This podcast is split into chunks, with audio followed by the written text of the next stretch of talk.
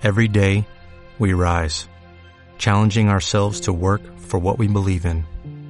At U.S. Border Patrol, protecting our borders is more than a job, it's a calling. Agents answer the call, working together to keep our country and communities safe. If you're ready for a new mission, join U.S. Border Patrol and go beyond. Learn more at cbp.gov/careers. Podríamos viajar en Semana Santa y vacunarnos con AstraZeneca. Son las 7 de la mañana. De la noche al día, Miguel Ángel Dasguani.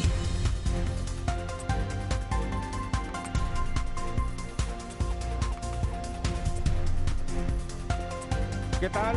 Muy buenos días. El Consejo Interterritorial de Salud ha dado su visto bueno y a partir de mañana podremos volver a vacunarnos en España con el millón de viales de AstraZeneca que guardamos en los congeladores hace una semana a la espera de los informes de la Agencia Europea del Medicamento y de la propia compañía.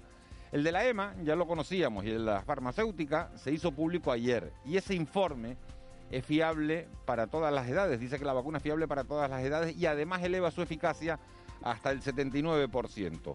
Oídas las partes, los consejeros de Sanidad de las Autonomías, de acuerdo con la ministra Carolina Darias, no solo acordaron reanudar las vacunaciones, sino ampliar a los 65 años los beneficiarios de la misma. Esa buena noticia, sumada a la llegada del mayor cargamento de Pfizer hasta la fecha, con 670.000 nuevas dosis, va a permitir a España recuperar una parte del tiempo perdido en la antesala de una Semana Santa en la que los canarios podremos movernos entre islas, haya o no cierre perimetral en cualquiera de ellas. El gobierno se ha apresurado a aclarar, después de un fin de semana de anulaciones, lo que quiso decir y no se entendió bien. Y es que con un test de antígenos o una PCR negativa se puede entrar o salir de cualquier isla entre el 26 de marzo y el 9 de abril, aunque estemos, como digo, en fase 3. Test solo a la ida porque a la vuelta se supone que volvemos todos a casa. Calculen ustedes unos 35 euros por barba, que es lo más barato que hay ahora mismo en el mercado para los test de antígenos. El gasto, eso sí, corre por cuenta de cada cual.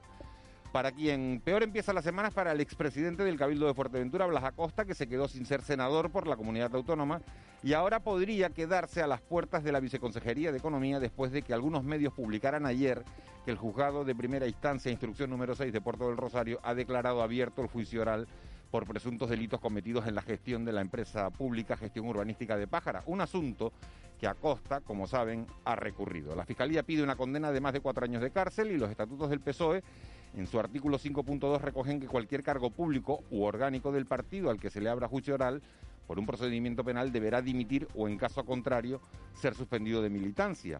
Si se entiende que no es corrupción, Acosta aún podría optar al cargo. Ángel Víctor Torres se encuentra con la noticia justo el día en el que se va a subir a la tribuna de oradores del Parlamento de Canarias para enfrentar su primer debate sobre el estado de la nacionalidad desde que asumió la presidencia. De agarrarse a lo publicado, Torres podría ahorrarse un disgusto con Podemos que no veía con buenos ojos el anunciado nombramiento y cerraría una línea de ataque que podría esgrimir la oposición. Queda por saber si Acosta cree o no en las coincidencias, porque en función de eso hará su siguiente movimiento. De la noche al día, Miguel Ángel Dasguani. 7 y 3. Vamos con las noticias que marcan la crónica de este martes 23 de marzo. Caja 7 te ofrece los titulares del día. Eva García, comenzamos con esa noticia que acabo de, de, contar. AstraZeneca, al final lo decidió el Comité Interterritorial de Salud, se va a administrar, como digo, hasta los 65 años en España. Se reanuda el miércoles la vacunación y la ministra de Sanidad, Carolina Darias, ha confirmado que se ampliará hasta los 65 años, después de que las autoridades europeas reiteraran que el fármaco es seguro. El anuncio llegaba tras la reunión del Consejo Interterritorial de Salud y Darias ha explicado que queda abierta incluso la posibilidad de ampliar la vacunación con AstraZeneca al colectivo de más de 65 años, a la espera de que la ponencia de vacunas estudie la efectividad de este fármaco para esa franja de población.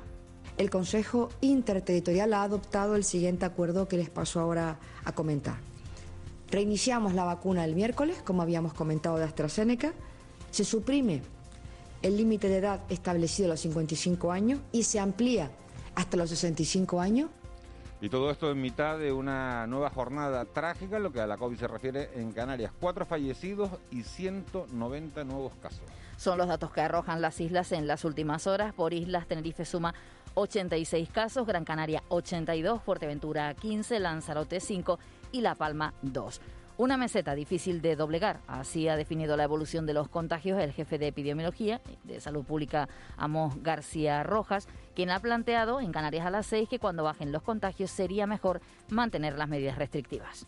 De que no basta con tomar medidas restrictivas que permitan que baje el número de casos para después desamortizar esas medidas y que vuelva a subir el número de casos y así estar permanentemente. Posiblemente para darle un golpe duro a la situación de casos, habría, habría posiblemente que ser consciente de que cuando estemos bajando los casos tenemos que seguir manteniendo la atención, tenemos que seguir manteniendo la atención hasta que las cifras sean considerablemente más bajas. Bueno, pues eso en cuanto a la COVID y en cuanto a la migración, después de una oleada de mensajes de pésame por la muerte de la bebé maliense, Arcadio Díaz Tejera dice que esa muerte, Eva García, se podía haber evitado. Son varias las reacciones que hemos escuchado en las últimas horas. Por un lado, el juez del CIE de Barranco Seco, Arcadio Díaz Tejera, que ha afirmado, lo hacía en la ponencia de migraciones celebrada en el Senado, que se podía haber evitado muertes como la de la niña maliense. Por su parte, el delegado del Gobierno, Anselmo Pestana, ha insistido en que esta es la prueba fehaciente del riesgo que tiene la ruta migratoria y la plataforma Ciudadanos Somos Red ha convocado un acto simbólico hoy a las 7 de la tarde en la playa de las Canteras en Gran Canaria. En el reivindicarán además los derechos de las personas migrantes. Escuchamos por un lado al Alcadio Díaz Tejeras, también al delegado del gobierno y a uno de los miembros de esta plataforma. Yo solo aportaría una palabra o una frase que lo podíamos haber evitado. Y fíjese usted que hablo en plural, no, no hablo no, no me excluyo, sino que me incluyo, es decir, todos nosotros, los que vivimos en los países desarrollados, podíamos haber evitado mm, esa muerte absolutamente innecesaria, porque todos los que están muriendo en el trayecto de la costa africana a Canarias son muertes absurdas, innecesarias, estúpidas. El verdadero drama de la migración está ahí, en la gente que pierde la vida en ese trayecto, el trayecto sin duda más, más difícil, más, más duro, de la inmigración hacia Europa y que, bueno, pues la verdad que teníamos alguna esperanza conforme pasaban las horas de que pudiera remontar, pero bueno, eh, venían en unas condiciones muy malas. De hecho, cuatro personas, dos adultos y dos menores, estaban en la UCI, ya una de ellas ha fallecido, como es esta niña, y que pone el acento, vuelvo a decir, en, el riesgo. Somos Red, pedimos a la ciudadanía canaria que mañana a las 7 de la tarde en la playa de las Canteras, a la altura del Reina Isabel, del balneario del Reina Isabel, muestren su tristeza e indignación por el fallecimiento de la niña llegada en patera la semana pasada, así como los 1.851 que han fallecido el pasado año, los 19 de este año y el chico que murió hace 20 días en una calle de Las Palmas. Ya está bien, ni una muerte más en esta tierra ni en este mar. Esta semana también nos deja novedades en materia educativa. Canarias, Eva García, sube a tres el límite de suspensos para poder pasar de curso. La medida está recogida en la orden que la Consejería de Educación prevé publicar de forma inminente con los criterios de evaluación para este año académico. María Dolores Rodríguez, viceconsejera de Educación del Gobierno de Canarias, asegura que aún así seguirá siendo una decisión colegiada y que se tendrá en cuenta todo el curso académico del alumno. La evaluación siempre ha sido una evaluación eh, continua, formativa, integradora y que tiene en cuenta al alumnado en globalidad. Lo que está por publicarse es que precisamente hasta con mm, tres materias podría eh, estudiarse en la sesión de evaluación pertinente extraordinaria este caso de titular. Y aunque parezca increíble, se siguen produciendo infracciones en materia COVID. Solo en Santa Cruz de Tenerife se levantaron 273 actas en los últimos días. Sí, en la última semana en la provincia de Santa Cruz de Tenerife por diversos incumplimientos de la normativa COVID. Destaca no llevar mascarilla y no respetar las limitaciones horarias establecidas con 121 y 145 propuestas de sanción respectivamente. ¿Quieres vivir la vida en plan fácil? Descubre un mundo de ventajas entrando en cajasiete.com barra en plan fácil y da el salto a Caja 7. Salta conmigo, digo salta,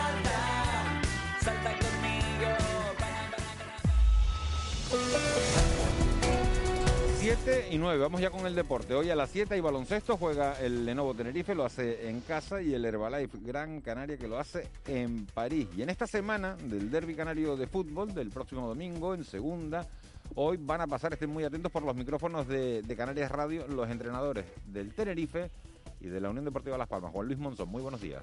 Hola, ¿qué tal Miguel Ángel? Buenos días. Ya estamos inmersos en la semana del Derby Canario de Segunda División. El que mide el próximo domingo a las 8 al Club Deportivo Tenerife y a la Unión Deportiva Las Palmas en el Heliodoro. Y en base a ello, hoy en el Deportivo de Canarias Radio vamos a tener a dos grandes protagonistas, a los dos entrenadores, Luis Miguel Ramis y Pepe Mel. Mientras, ambos siguen preparando con esmero el envite. En las filas locales, el centrocampista catalán Ramón Folch habla de dedicar el triunfo a la afición del Club Deportivo Tenerife. Sabemos que para la gente no, no, son solo tres puntos, ¿no? Vamos a intentar trabajar al máximo como hacemos todas las semanas y sabemos que para ellos es muy importante el partido de este domingo, así que vamos a intentar darles una alegría con, con una victoria. Y en la plantilla visitante, la Unión Deportiva Las Palmas, el canterano Alex Suárez afirma que llegan a la cita muy motivados. Pues lo tomamos como, como una motivación. Nosotros queremos ganar siempre y, y, más ahí sabemos que es muy especial para todos, para el fútbol canario y, y queremos ganar. Nos tomamos eso como una motivación y, y iremos con todas para, para intentar dar una alegría a nuestra afición. Vamos con el baloncesto ya que hoy tenemos dos citas muy importantes. El Herbalife Gran Canaria visita en París al Metropolitans 92 en un partido marcado en los cuartos de final de la Eurocopa. Esa ida y vuelta. Hoy las citas a las 7 en la capital de Francia y el próximo viernes se va a celebrar la vuelta en el Gran Canaria Arena. Del rival nos habla el alero Javi Beirán. Sabemos que es un equipo quizás con, con, menos nombre en un principio al empezar la Eurocup, pero que ha quedado primero en los, dos, en los dos grupos que ha jugado, en el primer grupo y en ese último del top 16, y que está jugando muy buen baloncesto. Así que tenemos que hacer las cosas muy bien para ganar y ojalá jugarnos ese pase a semifinales el, el, viernes aquí en casa. Y el Lenovo Tenerife vuelve a jugar en casa, concretamente hoy a las 7 de la tarde frente al IOKEA de Bosnia en una nueva jornada de la Basketball Champions League.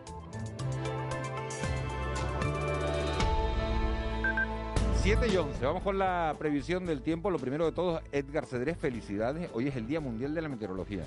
Así es, muchas gracias Miguel Ángel, buenos días. Estás felicitado mucho esta mañana, ¿no? Pues todavía no, pero se suelen recibir algunas felicitaciones. Bueno, sí se suelen recibir. Bueno, pues aquí tienes la, la, primera. Vamos con la previsión del tiempo de este martes. Al principio amanecemos con menos nubes que en jornadas anteriores. Las tenemos sobre todo en algunos puntos del norte de las islas de mayor relieve, el norte de Tenerife, de La Palma, de La Gomera y del Hierro. En general son poco importantes y darán paso al sol. En el resto disfrutaremos, como decíamos, de una jornada prácticamente soleada. Eso sí, llegará la calima ya sea acto de presencia de forma ligera, eso sí, en Lanzarote y Fuerteventura, pero se extenderá a Tenerife y Gran Canaria a lo largo de la mañana y antes de finalizar la jornada la veremos en todas las islas. La más destacable, durante la tarde en Lanzarote y Fuerteventura. Temperaturas frescas hasta la de la mañana, en torno a 14 grados en Santa Cruz de Tenerife, 17 en Las Palmas de Gran Canaria. Valores que subirán notablemente, sobre todo en el interior de las islas. Ese ascenso será más acusado en el interior de Lanzarote y Fuerteventura, donde podrían subir entre 5 y 7 grados con respecto a la jornada de ayer. A primera hora de la tarde no son descartables valores superiores a los 25 o 26 grados en algunos puntos, sobre todo Lanzarote, Fuerteventura y el sureste de la isla de Gran Canaria. Viento lisio flojo en costa, siendo del este medianía, cobrará intensidad por la tarde, sobre todo en la mitad oriental y girará al sureste. Y en el estado del mar, cuanto al estado del mar, marejadía por las costas del sur y del este de las islas, por las del norte, mar de fondo del norte y olas que no llegan al metro y medio de altura. Temperaturas máximas en torno a 24-25, no descartable algún valor superior, en, sobre todo en Lanzarote, Fuerteventura y el sureste de Gran Canaria, en torno a los 26 grados. 26 grados, vaya, vaya calor, vaya calima y esto va peor, ¿no? Sí, en principio, tanto mañana como el jueves parece que van a ser las jornadas de más cálidas y con mayor presencia de calima. Eh, los valores en la jornada del jueves podrían superar en algunos puntos los 27 o 28 grados. Gracias, Edgar. Nos hablamos en una hora aproximadamente. Perfecto, un saludo. Un, un, saludo. Nos vamos hasta la sala operativa del 112. Allí nos espera Lourdes Jorge. Lourdes, buenos días. Hola, buenos días. ¿Cómo han transcurrido la, las últimas horas de, de anoche, de la noche del lunes y estas primeras del martes? Pues lo más relevante ha sido un incendio en el que participaron anoche los bomberos de Tenerife, que extinguieron eh, un incendio que se había originado en el cuadro eléctrico de un edificio de viviendas en la calle La Graciosa, en el municipio de Arona. El personal del Servicio de Urgencias Canario atendió a una joven de 18 años y una mujer de 48 años, las dos afectadas de carácter leve y que trasladó a un centro sanitario. Por su parte, Guardia Civil y Policía Local se hicieron cargo de las diligencias correspondientes. Gracias, Lourdes. Buen día. Gracias a ustedes. Buenos días. El Contrapunto. Ángeles Arencibia y Juan Manuel Betencur. 7 y 14, tiempo de análisis. Ángeles Arencibia, buenos días. Muy buenos días. Juan Manuel Betencur, buenos días. Hola, buenos días, Miguel Ángel, ¿qué tal? Un saludo, Llegó- Ángeles, a todos los oyentes también. Llegó el día del debate sobre el estado de la, de la nacionalidad canaria. Mira que se ha hecho esperar el de- este primero de la legislatura. Debía ser el segundo, pero se metió una cosa por medio ahí y... Se metió una cosa por medio que se llama que todavía está, COVID-19. que, Estábamos... que todavía está, de hecho va a ser un, deba- un debate telemático, ¿no? En buena medida, solo van a estar presentes los portavoces, presidentes de grupo y el resto de sus... Eso lo hace como más frío, ¿no? Mm, es que nos bueno, es como el fútbol sin público, ¿no? Nos hemos acostumbrado a vernos en una pantalla con reuniones interminables. En fin, en el contexto político en ese sentido pues se parece mucho al, al contexto real que están viviendo pues muchos ciudadanos y, y- y profesionales. No lo es desde el punto de vista del balance. ¿Cómo hacer balance? Esto es una complicación para el gobierno y para la oposición porque es un, es un debate muy exótico. ¿Cómo se hace balance de una circunstancia tan, tan compleja como esta? ¿Cómo se hace balance de la acción de gobierno cuando todo está dominado por la presencia de una pandemia? ¿Cómo se hace oposición a los logros de un gobierno cuando miras aquí o allá y ves un poco el mismo discurso, ¿no? El COVID lo monopoliza todo y es muy difícil fijar los programas electorales los tiraron a la basura el 14 de marzo del año pasado. Eh, es complejo hacer política en estos momentos, es un ejercicio de supervivencia como estamos haciendo los demás ciudadanos. ¿no? Juanma, complejo eh, es todo, ¿no? Claro, complejo es es, todo. todo es más es. complejo de lo Es que solía ser. la realidad de es lo que solía ser.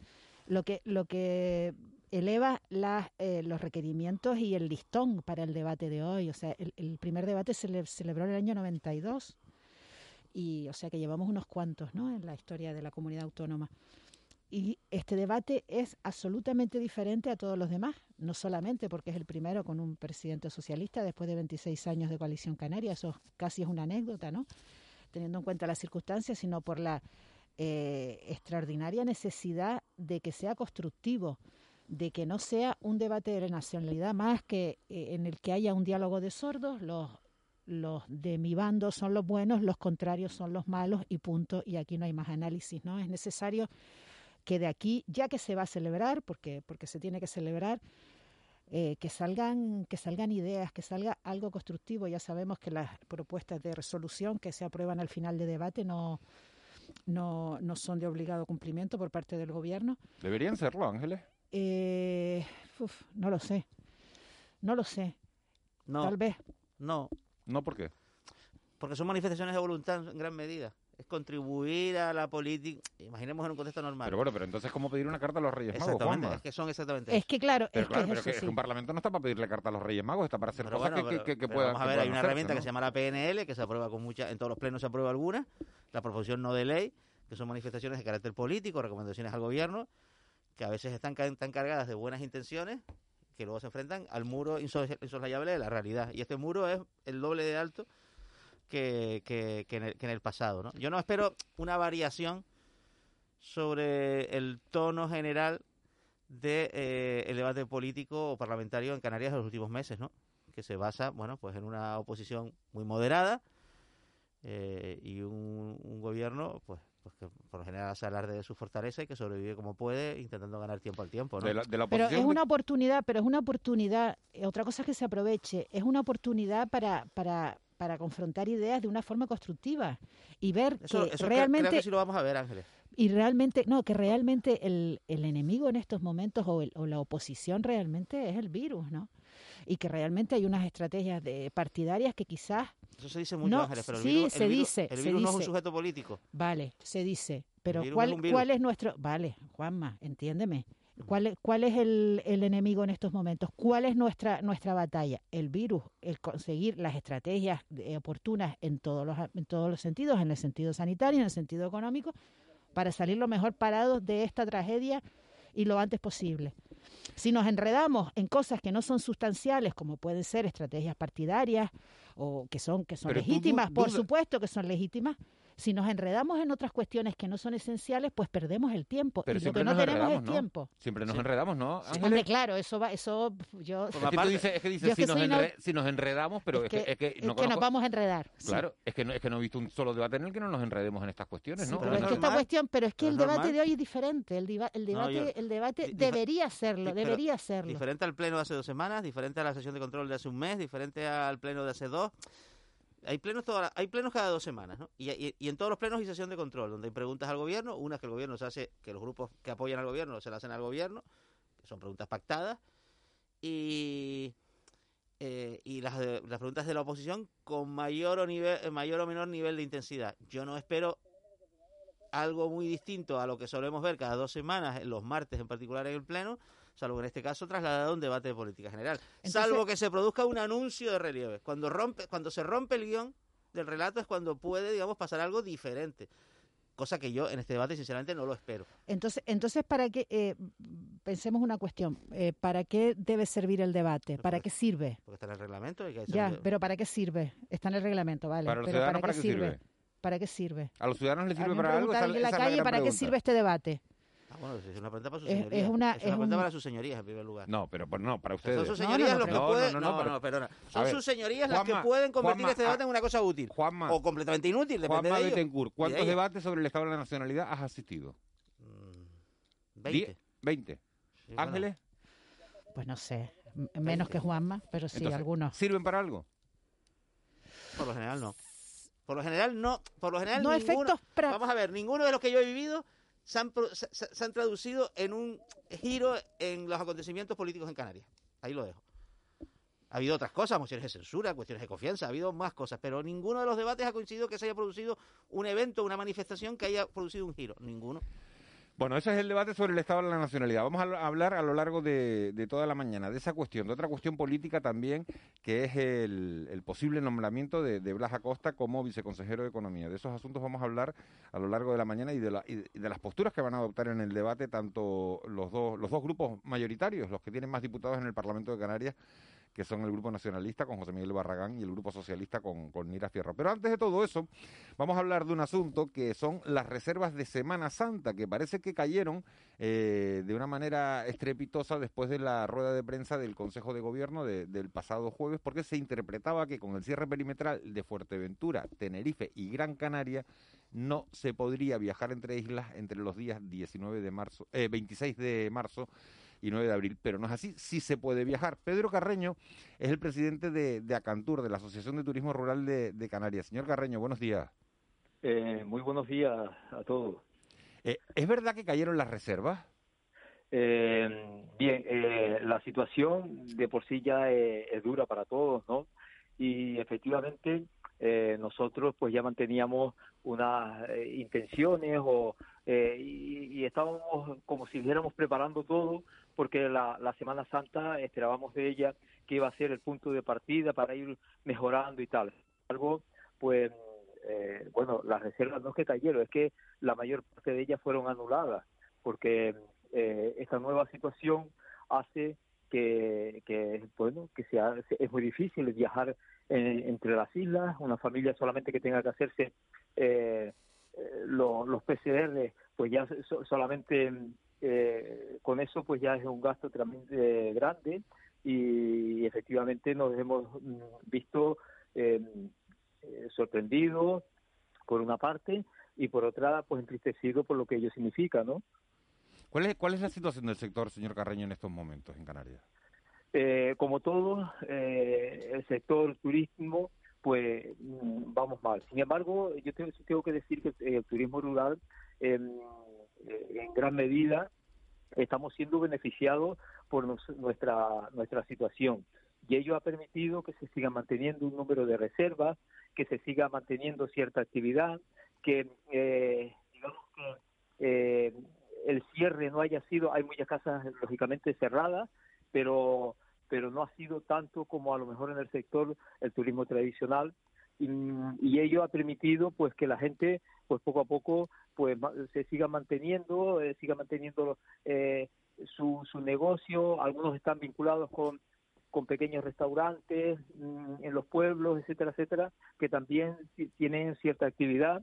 Eh, pero bueno esto no es suficiente. O sea todos sabemos que o esperamos que dentro de poco pues esto se solucione y que al final pues podamos otra vez a llegar a la normalidad lo que pasa es que eh, mientras esto no llegue, pues el camino eh, se, hace largo y muchas cosas quedan atrás. Claro, eso le iba, a preguntar. ¿A ustedes les favorece que no abran sus puertas muchos hoteles de sol y playa, no? Em, nunca nos hemos sentido con eh, que ellos nos hagan competencia a nosotros.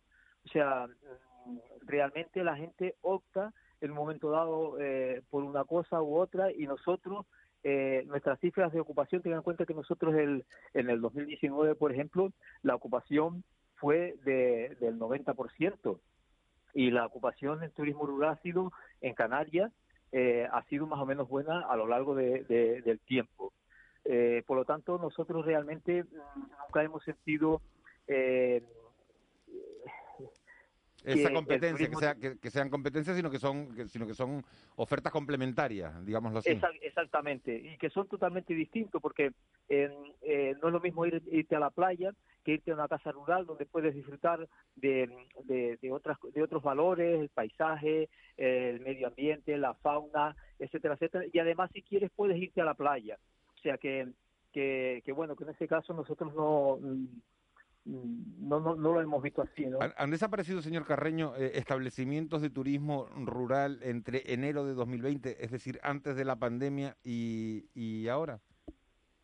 Eh, vamos a ver, eh, de momento hay muchos establecimientos, no le puedo decir ahora mismo un número exacto, pero sí por el, trato que tengo con los compañeros, no solamente de Fuerteventura, yo resido en Fuerteventura, sino en el resto de las islas, pues se han ido produciendo eh, cierres y hay muchos establecimientos cerrados porque lógicamente mm, eh, no se no se puede mantener, ¿no? Algunos están eh, en un ERTE, eh, otros no saben si realmente volverán a abrir. Muchas veces quizás las circunstancias de que tampoco ha habido un, este cambio generacional que permite que los, jóvenes se incorporen al, a este mundo eh, rural y entonces pues muchos establecimientos quizás también han aprovechado para, para dar el cierre, ¿no? Pero, pero bueno, eh, hay eh, lamentablemente muchos establecimientos que sí que están cerrados. buenos días, señor Carreño. Yo le, le, quería preguntar, ¿cuántas casas rurales hay en Canarias? ¿Y cómo es la tipología? ¿La mayoría son grandes para a lo mejor un grupo de 10 personas o la mayoría son para grupos más pequeños? Se lo pregunto pensando en, la famosa burbuja, ¿no? En la famosa burbuja de, convivientes. Quiero decirle que sí, realmente se adecúan pues a la filosofía ¿no? que está ahora en boga, ¿no? de, de, o sea, lo que nos piden las, autoridades sanitarias de mantener nuestro núcleo de convivencia y movernos así, ¿no? Eh, nosotros somos en Canarias eh, unos 900 establecimientos rurales. Mayoritariamente son casas eh, unifamiliares que han sido restauradas eh, y que por tanto el número de convivientes solamente va a limitarse a una familia, tres, cuatro personas y no más. Es verdad que también hay un grupo grande que, eh, que se han adecuado, que además estaban preparadas para lo mismo, que permitían pues grupos más numerosos, pero realmente son son los menores. Nosotros, eh, de cara a la pandemia, lógicamente hemos tenido que reestructurar algunas cosas, como todos, eh, y entre ellas eh, cumplir con, la, con las exigencias que hace que solamente puede ser conviviente, pero realmente no tenemos muchos problemas con eso porque mayoritariamente los el turismo que viene, como mucho, casi, casi es una pareja, dos personas eh, como mucho cuatro y, no mucho más. ¿eh? ¿Y esto no les ha beneficiado? ¿Esta circunstancia de ser casas pequeñas? Me habla usted de ah, una pareja. sí, lógicamente, eh, ya lo decía antes, nosotros nos hemos sentido beneficiados en todos los aspectos mm, no solamente por esa, o sea, vamos a ver, cuando la gente decide el destino de venir a una casa rural, a una casa pequeña, a una casa donde solamente van a estar ellos solos, en un espacio único, extraordinario, en un, en un espacio muchas veces con, con unos paisajes eh, bellísimos, con, con una, mm, una forma de vida totalmente rural, lejos de, de, de este mundo, de este mundo eh, de masas, etcétera, etcétera. Lógicamente, mm, para nosotros ese ha sido nuestro nuestro gran acierto. Eso eh, en algunos en algunos sitios que, que, que realmente mm, las reservas están a cero, sin embargo en el turismo rural se ha mantenido una especie de, digamos, de, de bolsa de, de, turismo, muchas veces porque está circulando por Canarias, gente que quedó atrapada aquí, otras veces gente de, de, las propias islas e incluso de los que vienen de, de fuera y ese, eso permite pues mm, cierto movimiento que, que nos ha beneficiado eh, extraordinariamente. Tengan en cuenta que, por ejemplo, el verano pasado, en, en agosto y julio y agosto, pues fue, fue buenísimo. Luego, pues bueno, las circunstancias hacen que, que, que todos estemos un poco bastante por debajo, ¿no? Y ahora en esta Semana Santa eh, lógicamente, dadas las circunstancias, eh, pues sí, yo creo que las expectativas no van a llegar ni al 30%. ¿eh? Buenos días, señor Carreño. ¿Y ¿Los clientes piden cosas distintas? Más espacio respecto a los espacios comunes, por ejemplo, ¿no? Porque... O, mm. o, básicamente las propias condiciones naturales del turismo rural lo hacen, digamos, una experiencia idónea para estos tiempos tan extraños, ¿no? Mire, perdón, los, los turistas ya vienen con, concienciados de, de lo que se van a encontrar y la verdad que no piden nada extraordinario con respecto a, mm, a, a, esta situación. Ellos llegan, lo encuentran bien, además van a ser en espacio único, si vamos, si se le está refiriendo a lo que ellos piden en ese sentido, por sentirse tranquilos, seguros ante esta situación. No, mm, en mi, en mi experiencia particular, no piden nada extraño. Ellos vienen con, con su conciencia, tienen eh, uno en la casa pues tiene todo lo necesario también para que ellos se sientan pues seguros, eh, que sepan que la higiene es extraordinaria, que se mantienen todos los protocolos para que mm, pues, pues, para que ellos se sientan a gusto. Y por lo tanto si es en ese aspecto le puedo decir que no exigen nada, eh, al menos que yo de lo que yo tenga constancia algo extraordinario, no, una última cuestión, señor Carreño. Eh, decía usted que la ocupación será del 30% en los, en los establecimientos de turismo rural. Poco me parece, ¿no? Eh, vamos a ver, si tiene en cuenta las expectativas que nosotros teníamos, si tenemos en cuenta las reservas que se han ido anulando estos días después de la de que todo de que se han enterado eh, de, de, la nueva normativa eh, son pocas pero pero yo creo que esto hace la realidad. Y si llegamos al 30% mmm, no podemos que yo creo que no podemos que no debemos quejarnos. Nosotros teníamos sí pensábamos que bueno que de esta Semana Santa sí iba a haber un 60 un 70% y, y así lo estábamos eh, lo preveíamos. Pero yo ante las circunstancias estas eh, vamos a ver qué pasa. Yo eh, en eso sí sí he sido bastante riguroso en, en todo lo que son las estadísticas de ocupación de los establecimientos desde el año desde el año 2000 y ciertamente mmm, veremos cuál es el resultado, pero me da la sensación de que, de que va a ser muy, muy pequeño. Es verdad que se puede producir, mmm, que es lo que se ha producido también, pero que se puede producir a lo mejor dentro de la propia isla, uh -huh. que, que la gente circule, pero la gente es, mmm, sigue con esa preocupación, eh, digamos, ese temor, etcétera, etcétera, y, y, y a lo mejor no va a ser la cifra tan elevada como nosotros incluso pensamos. ¿Hay, hay un precio medio para, para una casa rural de, de, cuatro personas? ¿Vamos a poner un matrimonio con dos niños? Eh, un matrimonio con dos niños, sí, 60, 70 euros. ¿Por noche? Por noche, sí, sí. Perfecto. Gracias, señor Carreño. Mucha suerte. Eh, gracias a ustedes y bueno y gracias a todos y buen día. ¿eh? Suerte. Y mucha mucha suerte para, para esa asociación de, de turismo rural de Canarias, Acantur y, y todos esos establecimientos.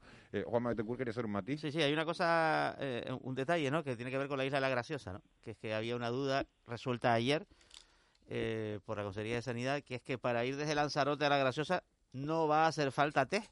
Desde Lanzarote a la Graciosa, pues supone que ya llegas a Lanzarote con test si vienes desde otra isla durante la Semana Santa, porque según la letra de la, de, de la, había dicho que sí. del boletín, sí, sí, reflejaba que sí, que consideraba a la Graciosa una isla más y por tanto, que es lo que los gracioseros siempre han pedido, por cierto, eh, y, y, entonces desde Lanzarote a La Graciosa, que forma parte del mismo municipio, el municipio de Teguise, hacía falta test. Pues no, no va a hacer falta test para ir desde Lanzarote a La Graciosa. Pues está muy bien esa, esa matización porque es una, información valiosa. Vamos a hablar del debate sobre el Estado de la Nacionalidad. Once y media empieza el discurso del presidente. Estos días previos, como saben, hemos ido recogiendo, hemos ido pulsando la opinión de los distintos grupos parlamentarios de, de menor a mayor. Y el segundo grupo mayoritario en la Cámara es el Grupo Nacionalista Canario. Su portavoz es José Miguel Barragán. Señor Barragán, muy buenos días. Hola, buenos días. Primer debate de la, de la legislatura, primero en el que Coalición Canaria, por lo menos en estos últimos años, va a estar en tareas de, de oposición. Eh, ¿Se afronta el debate, señor Barragán, de manera distinta estando en el gobierno que estando en la oposición? Hombre, lo vamos a afrontar con muchísima mayor experiencia, ¿no? Eh, los años de gobierno no son en balde, tienes un conocimiento más profundo de lo que es el gobierno por dentro, de dónde están las debilidades y por lo tanto creo que podremos hacer una, un análisis más riguroso de cuál es el tiempo que nos está tocando vivir y la capacidad de gestión de este gobierno para eh, sacarnos de esta. Desde, desde el punto de vista de, del Grupo Nacionalista Canario, ¿qué es, el, ¿qué es lo mejor que ha hecho el gobierno, este gobierno actual del Pacto de las Flores en dos años y qué es lo peor? Bueno, no me preguntes por qué es lo mejor que ha hecho el gobierno porque no sabría contestarte. Pero desde el punto de vista de, de qué es lo que ha hecho peor, eh, fíjate, nosotros no estamos haciendo un análisis en este tipo de ponle una nota, eh, qué es lo que ha hecho mejor, qué ha hecho peor, ¿no? Eh, donde vemos realmente la debilidad del gobierno es la capacidad de gestión, en la incapacidad, en la, en la indolencia, ¿no? En la falta de, de trabajo. Eh, y eso es lo que trae como consecuencia que algunas cosas no estén funcionando bien en, en, departamentos muy muy concretos como puede ser transición ecológica como puede ser los derechos sociales o como puede ser eh, toda la estructura de la consejería de, de economía, ¿no? Y, y eso acarrea que efectivamente eso sí se convierte después en problemas reales de la gente en la calle. Esta, esta situación, eh, señor Barragán, tan atípica que, que vivimos por el, por el COVID-19, ¿cree usted que va a jugar a favor de, del entendimiento entre los partidos de eso de tenemos que salir todos unidos de esta o va a crispar los ánimos porque las tasas de paro son más altas que nunca, porque la situación de los ERTE también eh, lleva a 90.000 canarios a estar en esa, en esa delicada situación. ¿Qué cree usted que, va a jugar el COVID? ¿A favor o en contra? ¿De la crispación o del entendimiento? Mira, hay partidos que mmm, podrán jugar al tema de la crispación eh, o incluso intentar repicar aquí en Canarias el espectáculo que se ve en Madrid. Pero por nuestra parte vamos a ser rigurosos, vamos a ser duros, vamos a ser muy exigentes, pero vamos a seguir eh, como desde el 15 de marzo un día después de declararse el estado de alarma, vamos a seguir aportando y intentando que el gobierno vea alguna de las soluciones que da la, casualidad que después de rechazarlas lo, los escenarios se dan tal y como le estamos diciendo. Hemos presentado 448 propuestas desde el 15 de marzo hasta febrero en todas las áreas del gobierno haciendo propuestas. Por lo tanto, hemos firmado el, el, el Pacto por la Reactivación Social y Económica de Canarias. Hemos defendido los contenidos del Plan Reactiva, por lo tanto, creo que en el caso eh, de los nacionalistas canarios eh, hemos dado muestras de que hemos estado al lado del gobierno eh, en el momento en que tenemos que estar. Ahora, en lo único que nos pueden pedir, lo que no nos pueden pedir, perdón, es que estando aportando soluciones también eh, hagamos la vista gordo sobre la incompetencia o la ineficacia que detectamos en muchos sitios del gobierno. Señor Barragán, buenos días. De las 448 propuestas, ¿cuál va a estar en las propuestas de resolución de Coalición Canaria? ¿Cuál debería ser insoslayable de aplicación, digamos, inmediata, por decirlo de alguna manera, por parte del gobierno que no, ha hecho, que no haya hecho? Vamos a ver, el, nosotros vamos a presentar 45 propuestas de resolución eh, y en esas propuestas de resolución eh, volvemos otra vez al tema de cuál es la más importante, cuál es la... la una que toda, sea relevante para la sociedad canaria. Sí, para nosotros va a ser relevante eh, dos o tres de las, de las propuestas, todas las que tienen que ver con derechos sociales para activar, para que esa consejería funcione realmente, unas que están en el paquete económico, que tienen que ver con las ayudas que necesita el sector ahora, no dentro de seis meses ni dentro de, diez meses ni el año que viene, y después también todas las que tienen que ver con el desarrollo autonómico, independientemente de que la pandemia eh, esté ocupándolo todo, debemos eh, seguir trabajando en el desarrollo del estatuto y el desarrollo eh, de nuestro régimen económico fiscal, que da la casualidad que también necesita una adaptación urgente por todos los temas de la COVID-19. Buenos días, señor Barragán. Usted ha vivido eh, innumerables debates en el Parlamento de Canarias. también debates de la nacionalidad como este, este es diferente. Mi pregunta es, ¿qué, ¿qué, podemos esperar los ciudadanos y las ciudadanas de, este debate en una situación tan extraordinaria? ¿Habrá un tono distinto? Eh, ¿Será más constructivo? ¿Cree usted que esto va a ser así? Hombre, nosotros haremos un... Eh, no, no, no puedo hablar por el resto de los grupos como, como es lógico, ¿no? Pero sí te diré que nosotros vamos a ser duros, con respeto, vamos a intentar poner sobre la mesa lo, lo, que nosotros creemos que son las deficiencias del gobierno, pero nosotros, mm, ya nos habrán oído durante toda esta semana, nosotros no estamos haciendo una, una labor de inestabilidad, pensamos que la estabilidad es de las cosas más importantes que necesitamos ahora y ese va a ser nuestro discurso y va a ser un discurso también que va a poner sobre evidencia nuestra capacidad de diálogo y nuestra capacidad de, de llegar a acuerdos si el gobierno quiere llegar a acuerdos de algún tipo con la con la oposición en este momento tan difícil, ¿no? Pero esa va a ser nuestra línea, pero también vamos no vamos a dejar por el tema de la COVID de poner en evidencia o de tapar eh, ineficacias. Además, creo que no sería conveniente dar una sensación a la sociedad eh, de, que, de que en Canarias se ha producido un milagro y que todo funciona perfectamente, pero ahí están los datos y esos datos no pueden implicar necesariamente que estemos haciéndolo todo bien y el espíritu de mejorar siempre tiene que estar presente en cualquiera que gestione un gobierno. ¿Qué le llama la atención de los datos? ¿no? Porque hay muy, mucho debate sobre eso, señor Barragán. ¿no? Por ejemplo, hay un dato, ¿no? Ah, usted ha hablado un poco de, de la política de dependencia, de atención a los... Eh, o la, de política social en general. Por ejemplo, el dato de fallecidos en residencias de mayores en Canarias es el más bajo de España de largo. De largo. Sí, pero y, y ese dato frente al desarrollo de la ley de servicios sociales, de la gente que tiene que comer todos los días, con el tema de la pobreza que se ha incrementado, que llevan dos años en el gobierno, que no estoy hablando de que entraron el mes pasado y, y le estamos de, haciendo una crítica. Y un año de pandemia, señor Barragán. No, no, todo... ¿y qué? ¿Y qué tiene que ver la pandemia para gestionar la, eh, la, la ley de servicios sociales? Ah. ¿Qué tiene que ver? Es decir, entonces ahora todo lo justifica la pandemia. Es decir, todo, no, no trabajamos la en caída nada. De la, la caída de la economía, sí, señor Barragán.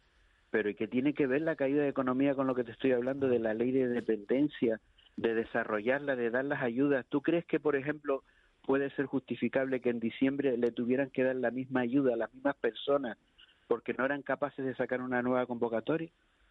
La famosa paga extra. Es decir, con la necesidad que tiene la gente, no eran capaces de gestionar para que esa ayuda llegara al doble de gente. Es decir, estamos hablando de gestión, estamos hablando de cosas simples. Hombre, si lo, es decir, si lo, lo, que no puede hacer es justificarlo todo. Todo dice, no, es que, la, es que, es si usted lo compara con el ingreso mínimo vital, ha ido más rápido la paga esta, que fueron dos pagas al final, que dio la paga esta de emergencia que dio el gobierno, que el ingreso mínimo vital, que está bien que se ponga en práctica, pero que desde luego Pero ahora mismo hay 10.000 vamos beneficiarios en. Canarias solamente. Pues muy bien, eh, no comparto esa opinión y no la No, es una pregunta, no, no es una opinión. No, no, pero no, no comparto esa afirmación porque la gente que recibió ese dinero, los primeros que lo recibieron, lo recibieron porque efectivamente lo tenían que recibir. Pero que no se diera la oportunidad para que otra gente recibiera el mismo dinero y que, lo que la ocurrencia del gobierno para justificar que habían gastado el dinero antes de final de año es dárselo a las mismas personas, es lo que demuestra la incapacidad es lo que demuestra la incompetencia. Así queremos sacar lo, los temas adelante, así queremos ayudar a las personas. Esas personas recibieron una paga extra y el resto, ¿qué le decimos al resto? Dice, oye, es que es la, es la COVID, es que es la, es que no, no me eches la culpa a mí, es que es un problema de la COVID. Todos justificamos cada vez que tenemos un problema de ineficacia lo justificamos con la COVID. la caída de la economía sí. O sea, ayer salió un informe del gobierno británico que la caída de la economía británica el año pasado fue de 300.000 millones de libras. ¿Normal? Sí, pues normal. sí. Todos los datos, todo, las consecuencias, las consecuencias sociales y económicas de la crisis provocada por la pandemia están ahí. Lo que se está midiendo a los gobiernos no es por las consecuencias que está provocando el virus, se está midiendo a los gobiernos por su eficacia frente a poner medidas de choque a la hora de atajar los efectos de esa pandemia. Y es aquí donde tenemos eh, eh, eh, los datos que nosotros planteamos como incompetencia e ineficacia. Y te pongo el otro, el de estas ayudas que acaban de sacar. En diciembre negaban que este escenario se fuera a dar. Decían que este era el presupuesto de la remontada y en enero, 20 días después, tiene que decir que tiene que sacar una ayuda de 400. No contemplaron ni su propio escenario, el propio escenario que decían los presupuestos generales de la comunidad autónoma, que hablaba del el tercer escenario, el más duro. No, no, el, Canarias va ahí como la seda. Nos vamos a recuperar en diciembre y en diciembre de este año estamos ya como en el 2018. Nada de eso ha ocurrido. Y te pongo el caso de las ayudas que te estaba diciendo. O sea, unas ayudas donde tú le dices al empresario y dice, no, no, no, da igual que usted tenga derecho o no, lo vamos a medir por la rapidez que usted se dé en registrarlo en el registro del, del, de la comunidad autónoma. Si usted llega al primero, eso lo miramos y le damos el dinero. Oye, y el último, que a lo mejor es una empresa viable y demás, que le ha costado presentar los papeles, y no la ha presentado y bueno, pues ese se quedará fuera. entonces, si el último tiene que esperar, si el primero tiene que esperar por el último, tampoco funcionaría bien. No, hombre, sería una no convocatoria que hasta que saliera la resolución. No, Juanma, no es esperar por el último, es ah. medir a todo el mundo con igualdad. Es decir, es sentarse y mirarlas todas y ver a quién realmente más, tiene derecho a Ah, muy bien, pues otro, otra, otra más, pues apúntate a la del gobierno. Es no, decir, no, que tardaría ahora más. Resulta, si, esperas a que se resuelva pero vamos a ver, vamos a ver, Juanma. O sea, que tú me estás diciendo que te parece bien que, que, que las ayudas se den al primero que llega, al primero que se la lleva. Y cuando se acabe el dinero, el resto que podía tener derecho a la ayuda, no se le mire nada ni se, ve, ni se vea si tiene más derecho que el primero que llegó simplemente por la carrera del oeste. Muy bien. Oye, yo no comparto ese criterio. De todas, y de hecho, me parece más acertado el que ha empleado el gobierno del Estado con la ayuda de los mil millones. Por lo menos se analiza los, el, el año de pérdida, eso es importante, el año de pérdida, y pone tres o cuatro medidas más rigurosas, precisamente para evitar que se den, y lo dice así expresamente el Real Decreto Ley, para intentar subvencionar a empresas zombies que no, va, que no iban a aguantar con COVID o sin COVID y espero que por lo menos esas se den con los criterios que está diciendo el Real Decreto Ley. José Miguel Garragán, portavoz del Grupo Nacionalista Canario, muchísimas gracias. Gracias a ustedes, buenos días. Bueno, buenos días. Hemos hablado con José Miguel Barragán, portavoz del grupo de la oposición con más diputados, y vamos a hablar con Nira Fierro, que es la presidenta del grupo parlamentario socialista y vicesecretaria del PSOE. Señora Fierro, buenos días. Hola, muy buenos días a todas y a todos. Eh, debate del Estado de la Nacionalidad, primero de la, de la legislatura. ¿Qué nos va a contar hoy el presidente? Yo creo que el presidente va a hacer un análisis realista de una legislatura anormal. Es el primer debate del Estado de la Nacionalidad, como dice de Ángel Víctor Torres. Es cierto que hoy el escenario no es el de la investidura, pero también es cierto que el trabajo del gobierno cada día ha sido actuar en lo inmediato y sentar unas bases de cambio hacia el futuro. Y con esto quiero decir que, unido a la gestión eh, COVID, a paliar los efectos económicos y, por supuesto, a la gestión vital y prioritaria eh, sanitaria, ha habido avances y voy a poner un par de ejemplos. Educación, eh, estos presupuestos eh, llegan al, compromiso de alcanzar durante estos cuatro años el 5% del PIB en inversión. Estamos en un 4,55, era un compromiso de la investidura, que ahí está, el despliegue de la educación 0-3 años, la ley de cambio climático. En estos dos años hemos tenido ya un eh, plan eh, de vivienda con una potentísima inversión en Canarias para reposicionar una de las áreas que estaba abandonada históricamente por parte del gobierno de Canarias, unido a la modernización de la administración pública, a, a la agricultura, al impulso de GMR y, por ejemplo, en el área social, las últimas noticias hemos visto la contratación de 101 personas para precisamente aliviar la congestión que sufre la Consejería de Derechos Sociales. Esta ha sido la gestión del gobierno de Canarias eh, sin COVID, ¿no? Y a eso se le suma pues todo el despliegue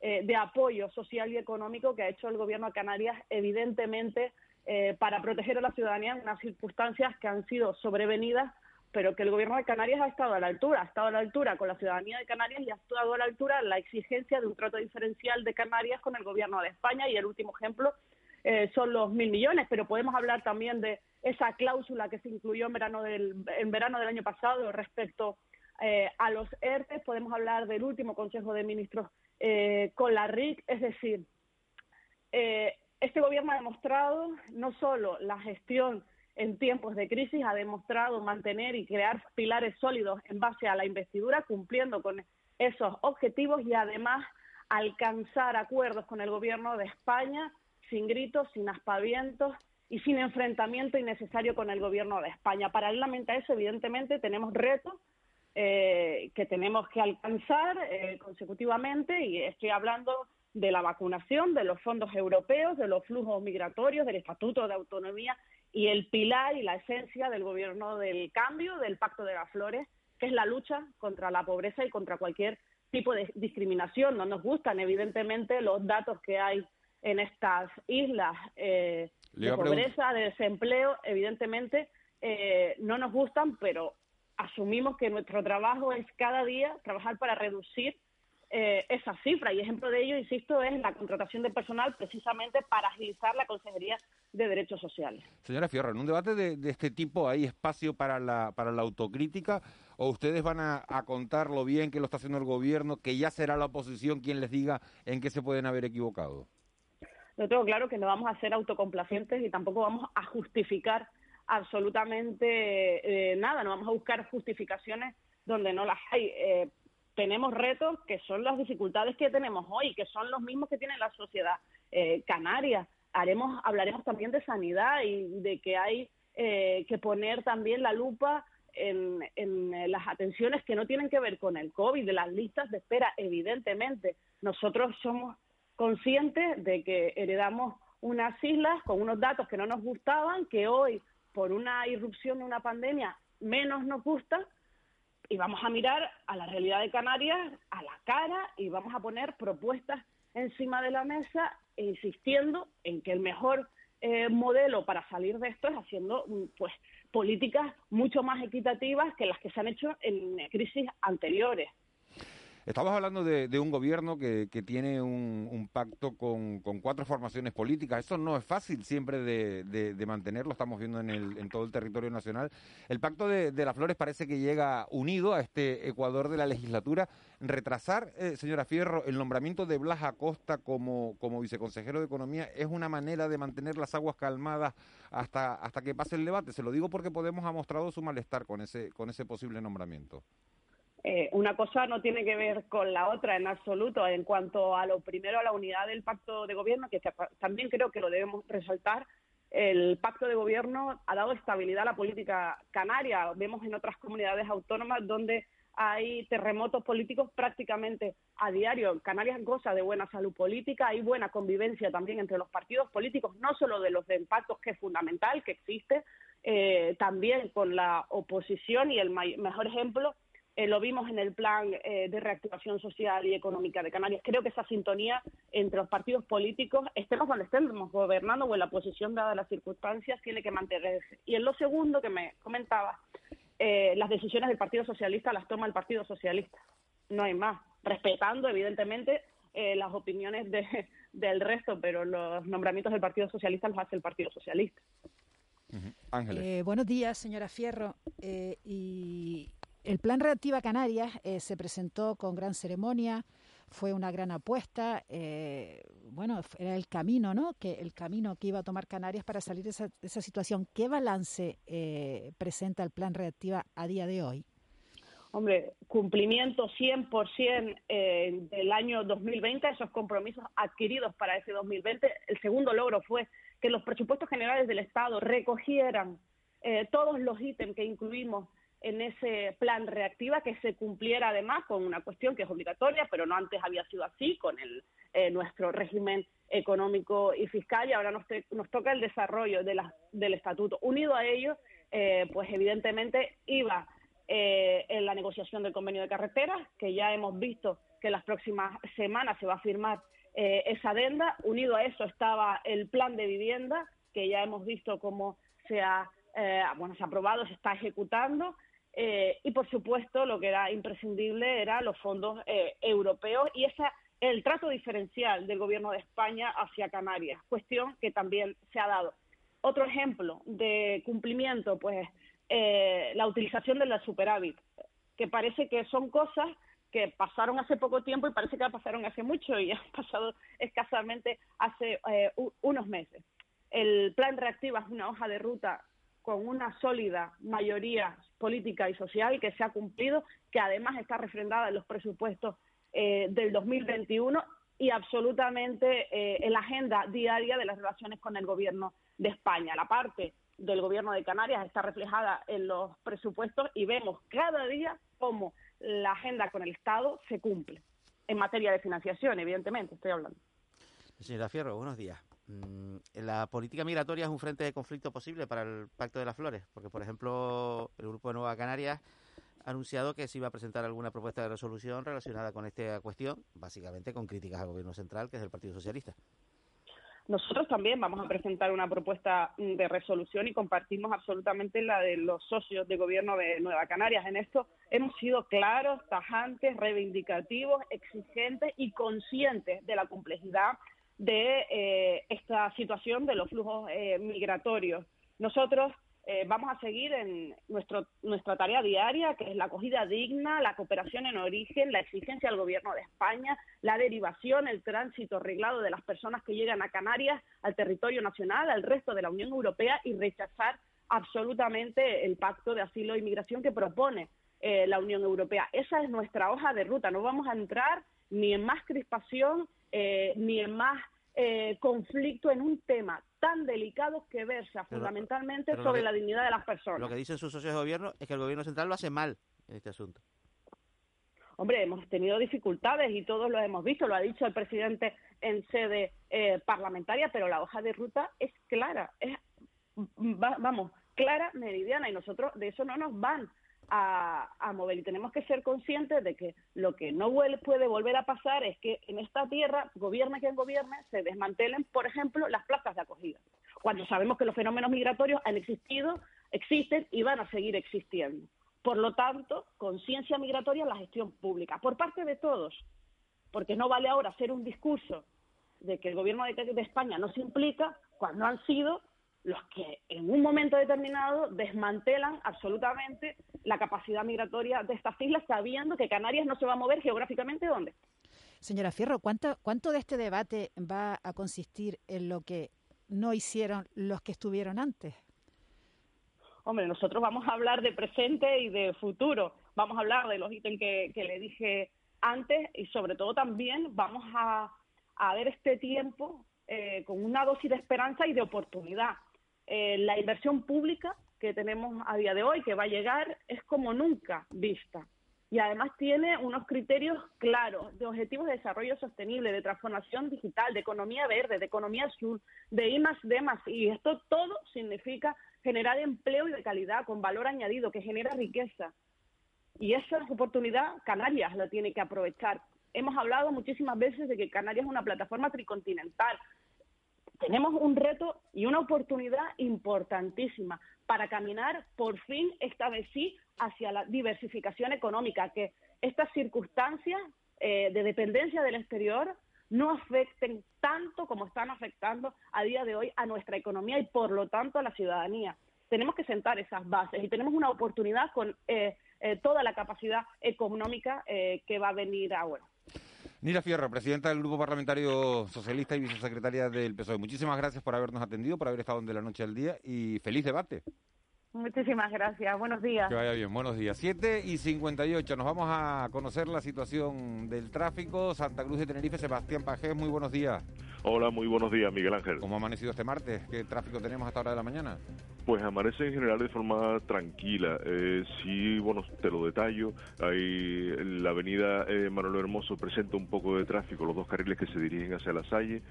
La avenida de Constitución, eh, lo que es sí el carril de entrada, lo que es a la zona portuaria, también en vehículos pesados eh, hay algo de, congestión, pero lo que es, por ejemplo, viaducto, lo que es la avenida La Salle, eh, presenta un tráfico bastante fluido. Si bien es verdad que ahora mismo en República Dominicana están interviniendo los compañeros, bueno, ya justo cero por las cámaras que se están retirando del lugar porque ha habido una colisión, solo daños materiales y los compañeros estaban colaborando en la elaboración entre los dos conductores, los implicados de un parte eh, amistoso. Por lo demás, el tráfico en Bélgica también observamos aquí en cámara que presenta muy, muy, muy poca densidad de tráfico. Avenida Bélgica, que siempre decimos Bélgica y, se nos va la cabecita hasta, hasta Bruselas. Gracias, Sebastián Pajés. Buen día. Muy buenos días. hoy, No, hoy no tenemos la, situación del tráfico en las Palmas de Gran Canaria porque los compañeros estaban, estaban liados, estaban con otros asuntos, pero sí hemos mirado por su red social de Twitter y no parece que haya ningún incidente de importancia en las Palmas de Gran Canaria. Nos vamos al boletín de las 8, repaso de la actualidad, de todo lo que ha ido ocurriendo a lo largo de, de la mañana y luego nos metemos en tiempo de entrevista, en tiempo de desayuno. Hoy con Victoria López Directiva de Azotel y presidenta del grupo Fedola. Será en solo un instante, justo después de las noticias.